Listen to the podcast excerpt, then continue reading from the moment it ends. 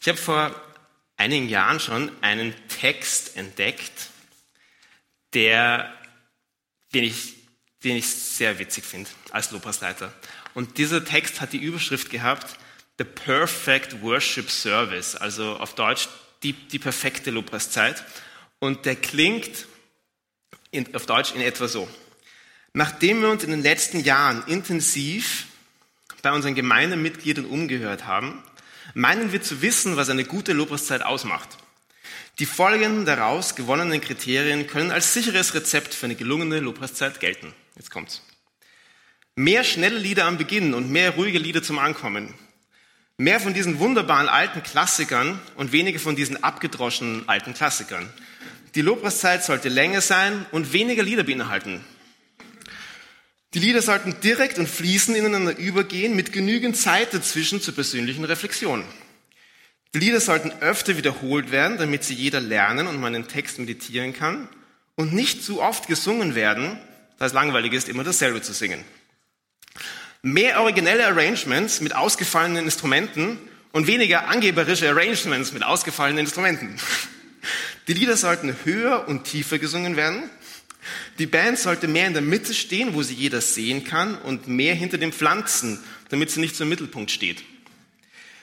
Der Lobpreis sollte lauter sein, damit man sich nicht selbst singen hört, und leiser, damit man auch die anderen singen hört. Und die Lobpreiszeiten sollten generell stärker, einfühlsamer, zeitloser, moderner, ausgelassener und besinnlicher sein. Und ich fand diesen Text großartig, weil er einfach so zwei Sachen zeigt. Er zeigt erstens, man hat es als Lobpreisleiter, man hat es nicht leicht. Ja, irgendwer ist irgendwie immer unzufrieden. Also irgendwie die Band ist unzufrieden oder die Leute, die man leitet, sind unzufrieden oder die Leiter über einem sind unzufrieden oder man selber ist unzufrieden. Es ist schwierig, was man macht. Es ist schwierig.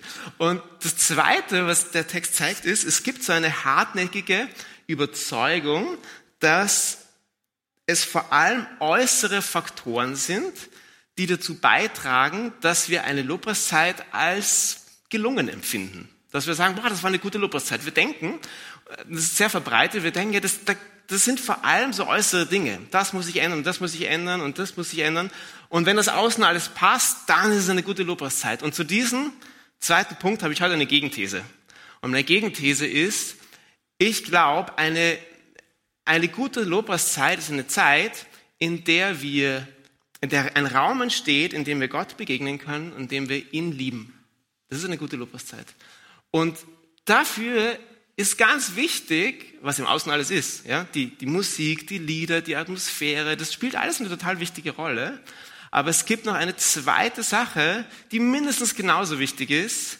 Und das ist, wie wir innerlich in eine Lobpreiszeit hineingehen. Das ist, wie du dich in einer Lobpreiszeit positionierst, welche Haltung du einnimmst, wie du in diesen Raum von Begegnung und von Gott lieben hineingehst und wie du da drin bist, wie du dich da drin bewegst. Und genau darum soll es heute gehen. Ich habe letztes Mal mehr so gesprochen über, über die Kraft von Lobpreis, was Lobpreis alles bewirkt, was für Schätze da drin verborgen sind. Und heute soll es mehr darum gehen, wie können wir ganz praktisch so in eine Lobpreiszeit reingehen, wie kannst du so in eine Lobpreiszeit reingehen, dass ein Raum entsteht von Begegnung mit Gott und ein Raum, in dem du ihn lieben kannst. Und ich habe euch so fünf Punkte mitgebracht, von denen ich nicht glaube, dass sie jetzt irgendwie ein Rezept sind. Ich glaube überhaupt bei Gebet nicht an Rezepte.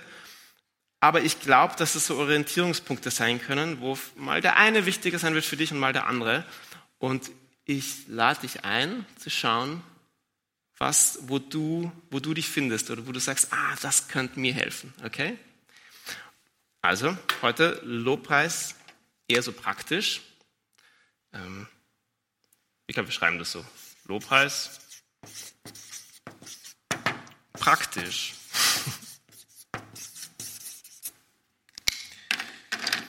Und mein erster Punkt heißt, bei sich ankommen. Oder du kannst auch sagen, bei dir ankommen. Es gibt eine tiefe Wahrheit über Gott, die wir, glaube ich, oft übersehen. Und das ist die ganz einfache Wahrheit.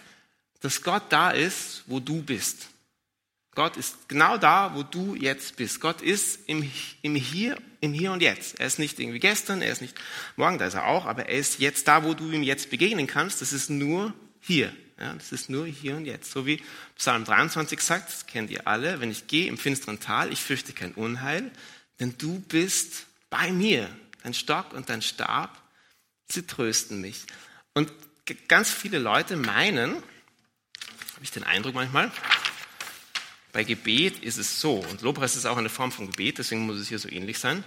Da oben, da ist Gott. So, hier ist so Gott. Und da unten, da sind wir. So. Und wenn wir jetzt beten, oder wenn wir Lobpreis machen, dann gibt es zwei Möglichkeiten. Entweder müssen wir uns, äh, müssen wir uns hier so irgendwie zu Gott hinaufschwurbeln, so, wir müssen ganz fest beten und ganz fest Lobpreis machen und ganz anstrengend, damit wir irgendwie da hinaufkommen zu Gott. Oder wir müssen irgendwie ganz viel beten und ganz viel Lobpreis machen, damit Gott irgendwie zu uns herunterkommt und dann können wir ihm begegnen.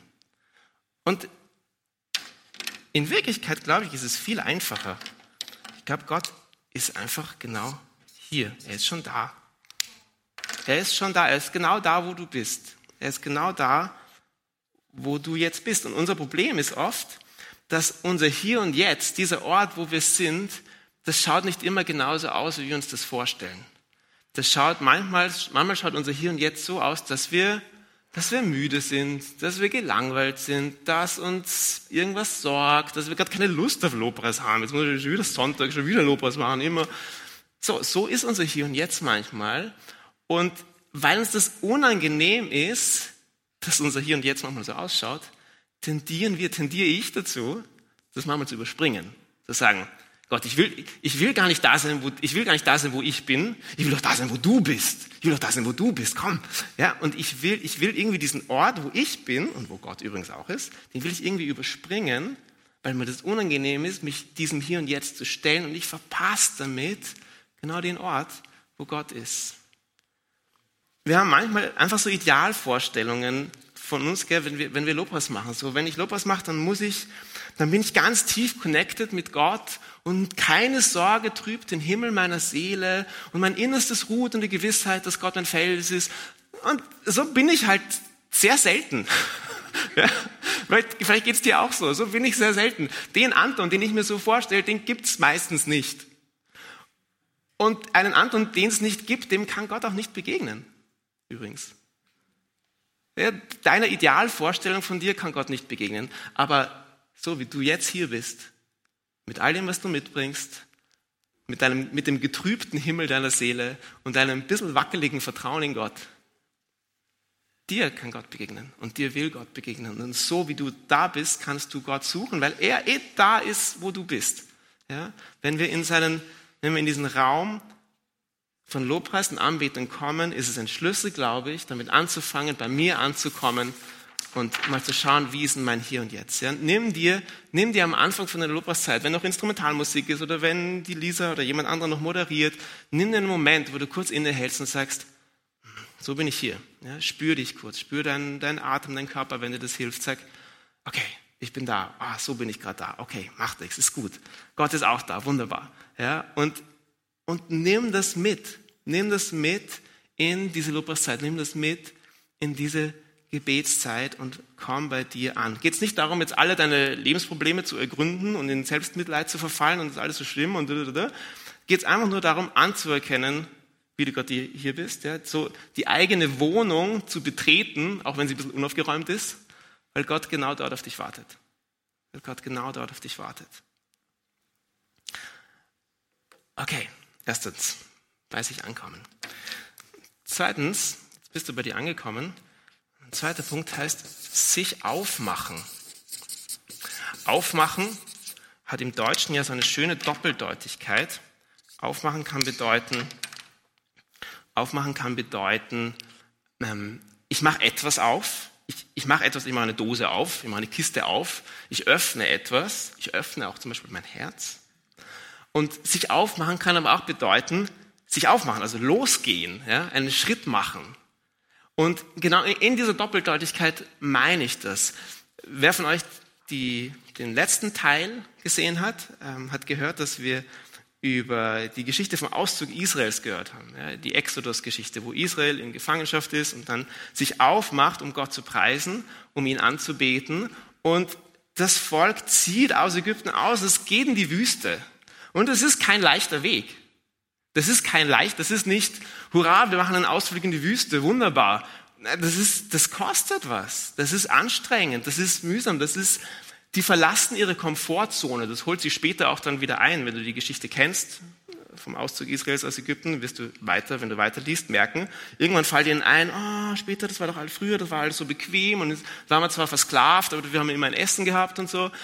Okay, also in die Wüste loszugehen, um Gott zu preisen, das kostet was. Dich aufzumachen, das kostet was. Und ich glaube, dass das ein Punkt ist, den wir auch leicht verpassen wenn wir in, in den Lobpreis gehen, wenn wir gemeinsam beten, dass wir irgendwie eher dazu tendieren, zu sagen, na, der Lobpreisleiter, der muss halt das richtige Lied spielen. Gell? Wenn er das richtige Lied spielt, dann kann ich mitkommen. Oder na, die Atmosphäre, ja, na, wenn es ein bisschen dunkler wäre, dann könnte ich echt mitgehen. Ja? Oder na, ich muss irgendwie mein Inneres gestimmt sein, das passt noch nicht so ganz oder so. Und, und wir nehmen nicht die Mühe auf uns, einfach zu sagen, okay, weißt du was, es braucht einfach dieses Losgehen. Es braucht einfach so. Ich mache mich auf und ich fange an, Gott zu preisen. Ich fange an, das Lied mitzusingen. Ich fange an, mein Herz zu öffnen für das, was der da vorne vielleicht gerade betet. Ich, ich gehe los. Ja?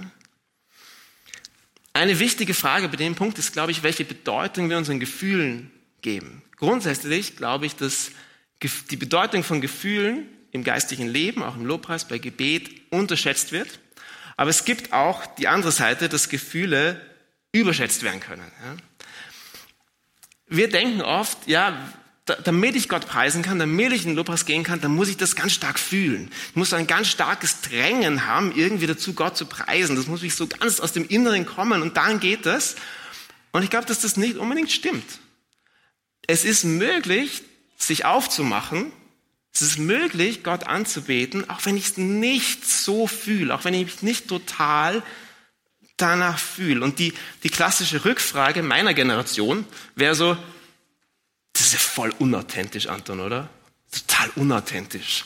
Und ich glaube nicht unbedingt. Ich glaube nicht, dass es unauthentisch sein muss.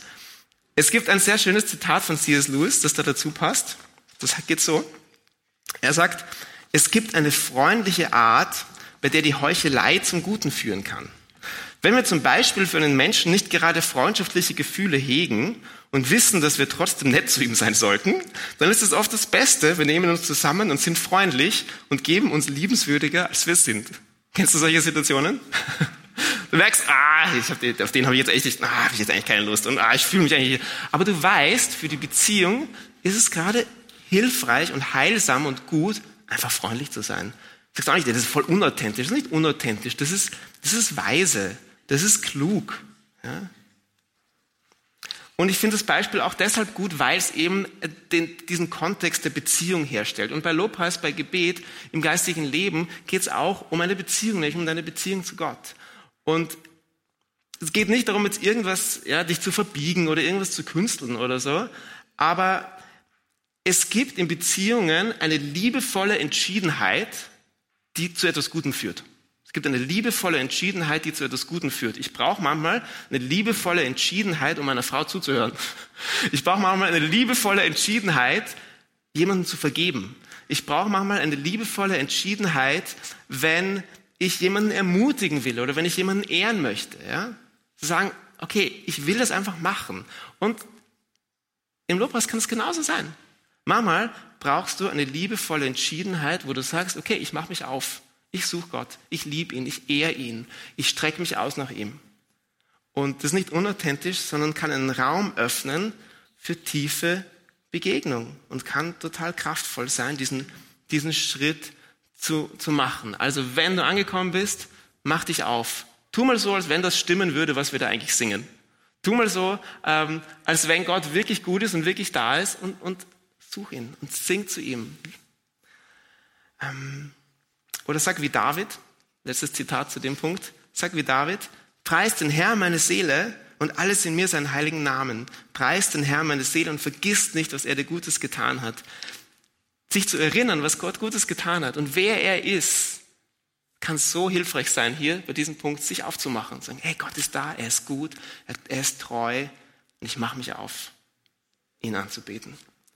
Okay, nächster, nächster Punkt, den nenne ich leiblich, leiblich beten.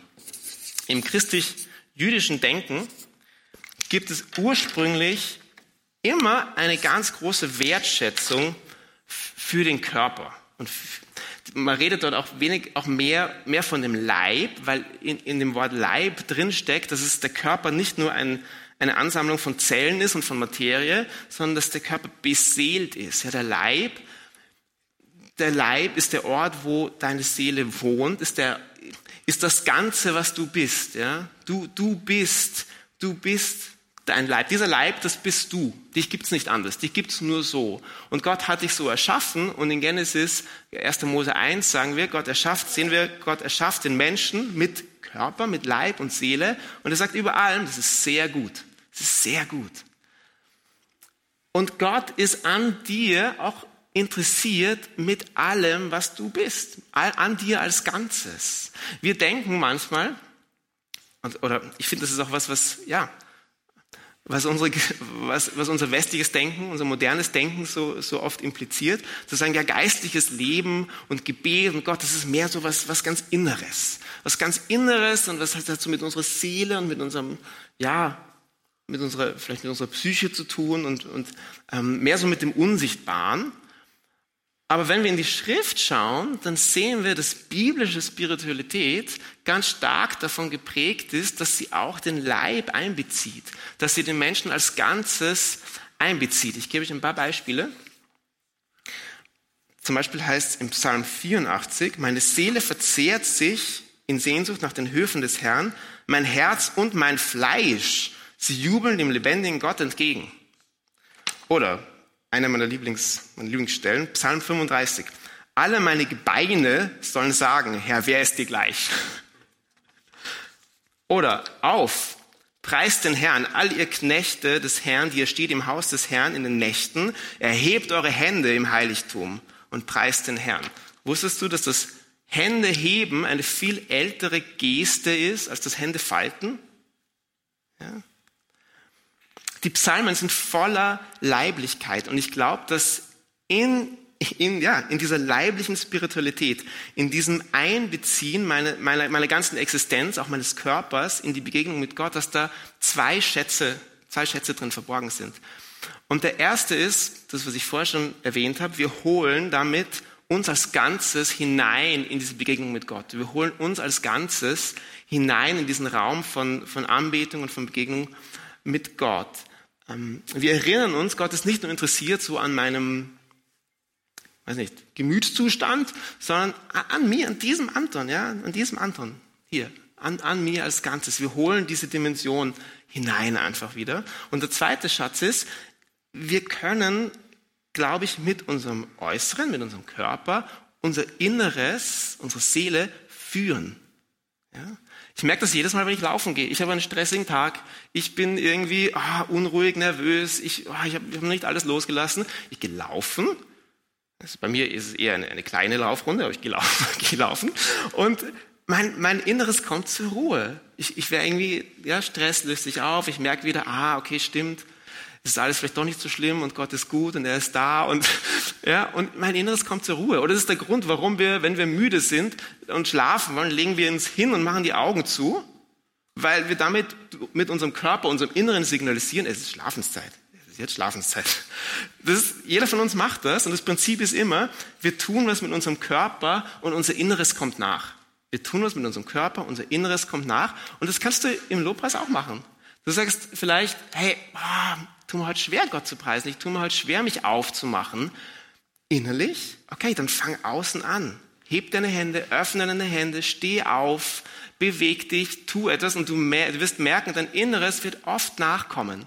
Dein Inneres wird oft nachkommen. Das ist nicht, ich glaube, das ist nicht, da geht es nicht darum, dich zu manipulieren, sondern einfach zu sagen, okay, ich, ich als Ganzes komme zu Gott und wenn mein Inneres noch nicht so weit ist, dann fange ich mal im Außen an.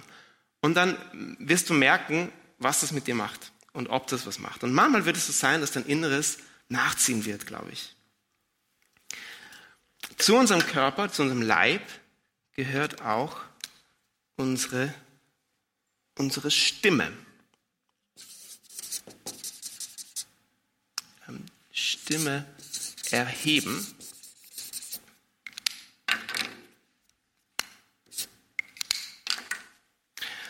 Es hat einen Sinn, dass wir Sonntag für Sonntag hier oben die Texte anzeigen, damit ihr mitsingen könnt, weil wir glauben, dass es eine Kraft hat, einfach gemeinsam diese Lieder zu Gott zu, zu singen, die Stimme zu erheben. Ähm, Genesis 1, nochmal, 1. Mose sagt, ah nein, stimmt gar nicht, nicht Genesis 1, ähm, Genesis 2, kommt es vor, Genesis 2, 1. Mose, zweites Kapitel. Da heißt es, Gott erschafft den Menschen und er bläst ihm seinen Atem ein. Er bläst ihm seinen Atem ein und dadurch hat der Mensch Leben. Und Psalm 150 sagt, wie als Antwort darauf, Halleluja, lobt Gott in seinem Heiligtum, lobt ihn mit tönenden Zimbeln, lobt ihn mit schallenden Zimbeln. Alles, was atmet, lobe den Herrn. Es ist wie wenn, wenn Psalm 150 sagt, schau mal, du hast den Atem Gottes empfangen und alles, was Atem hat, soll ihm preisen. Der Atem Gottes, also dein Atem und Lobpreis gehören irgendwie zusammen und der Atem Gottes, der Geist Gottes hängen auch irgendwie zusammen. In Epheser 5 lesen wir, ähm, schreibt Paulus, berauscht euch nicht mit Wein, worin Ausschweifung ist, sondern werdet voller Geist, indem ihr zueinander in Psalmen und Lobliedern und geistlichen Liedern redet und dem Herrn mit eurem Herzen singt und spielt. Weißt du, wie du dich öffnen kannst für den Heiligen Geist? Gott, Gott begegnet uns im Heiligen Geist. Gott begegnet uns im Heiligen Geist. Weißt du, wie du, dich, wie du dich öffnen kannst für den Heiligen Geist? Indem du Psalmen und Loblieder und geistliche Lieder singst. Irgendwie, sagt Paulus, macht dieses Singen etwas mit unserem Inneren, was uns öffnet für den Heiligen Geist.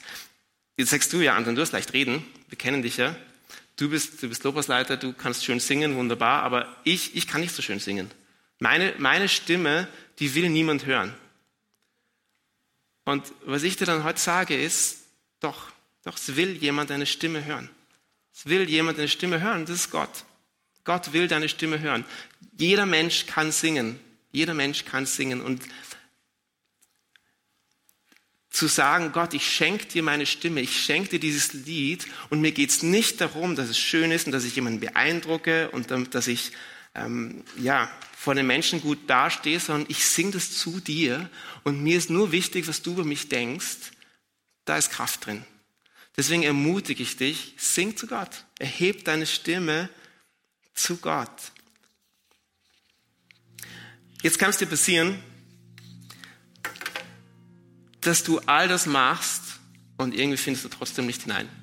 Irgendwie merkst du, pff, diese Lobpreiszeit, ich weiß nicht, ich komme ich komm nicht rein, irgendwas klappt noch nicht. Entweder es sind irgendwelche äußeren Faktoren, ja, du kennst das Lied nicht oder irgendwie ein Kind fängt an zu schreien oder der Nachbar neben dir betet sehr leiblich und streckt seine Arme genau in dem Moment aus, wo du aufstehst oder so. Oder, oder es sind irgendwie inneren Sachen, ja, du merkst, wow, das geht mir noch nach, ich kann das nicht loslassen ich komme nicht, komm nicht zur Ruhe. Und wenn dir das so geht, habe ich noch einen letzten Punkt für dich. Ähm, erstens ist es total normal. Jedem geht es so. Jedem geht es so immer wieder. Mir geht es so, so oft. Das ist normal.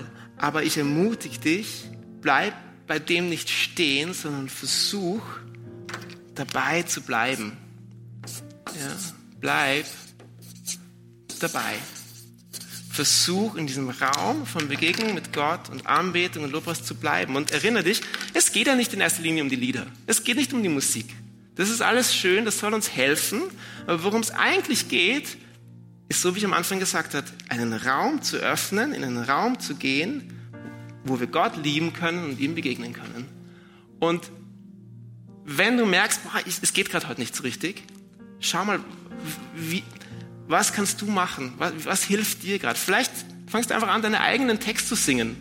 Vielleicht nimmst du deine Bibel raus und betest einen Psalm. Vielleicht äh, schüttest du Gott dein Herz aus und erzählst ihm irgendwie von deinem Tag oder von deiner Woche. Vielleicht ähm, sagst du einfach ihm Dank und gibst ihm Ehre in deinen eigenen Worten. Und dann kommt wieder ein Lied, das du kennst und du gehst wieder mit und singst wieder mit. Aber bleib in dieser Spannung, bleib dabei, gib, ja, gib nicht auf. Wir sind eine Gefahr im geistigen Leben zu sagen, so, ich fange kurz an und dann schaue ich, ob es geht. Aha, schon eine Minute mitgesungen, oh je, hat leider nicht geklappt, nein, dann lasse ich jetzt bleiben. Versuch, diesen Punkt ähm, damit, damit zu konfrontieren, dass du sagst, ah, ich versuche es noch, ich bleibe noch dabei. Ich glaube, dass Gott da ist, wo ich bin und dass er mir begegnen will und ich suche ihn und ich ehre ihn und ich liebe ihn, weil das ist das, worum es in Lopas geht. Und dazu ermutige ich euch und ich hoffe, dass ich vielleicht der eine oder andere von diesen Punkten dabei hilft. Und ich möchte zum Abschluss einfach noch beten. Guter Gott, ähm, du bist hier und du sehnst dich nach uns, du sehnst dich nach einem Volk, das dich ehrt, das dich preist und du stiftest in diesem Raum von Anbetung Gemeinschaft mit uns. Du stiftest Gemeinschaft mit dir. Du kommst mir entgegen.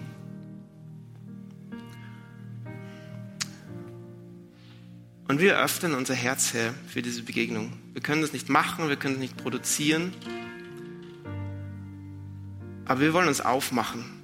Wir wollen uns aufmachen, um dich zu ehren, weil du ein lebendiger Gott bist, der wirkt, der uns liebt und der würdig ist, angebetet zu werden und gepriesen zu werden, alle Tage unseres Lebens. Wir ehren dich, Herr. Amen. Herr, wir kommen zu dir heute Vormittag und wir wollen unser Herz bereiten, um dich zu empfangen. Du schenkst dich uns ganz im Brot und Wein, weil du Gemeinschaft möchtest mit uns. Und auch da, wo wir jetzt du, wenn du vielleicht zu Hause bist und die Kommunion nicht in, ähm, in leiblicher Form empfangen kannst, lade ich dich ein, zu Jesus zu beten und ihm zu sagen, Herr, ich will dich empfangen. Ich will dir mein Herz schenken. Ich will dich hereinnehmen, zu mir nehmen. Danke, dass du mir vergibst, dass du mich liebst dass du mir entgegenkommst, dass du mich gern hast und bei mir sein willst. Bitte komm zu mir. Bitte nimm Wohnung in mir. Bitte sei Herr in meinem Leben. Ich, ich vertraue dir. Ich will dir mein Leben anvertrauen, Herr.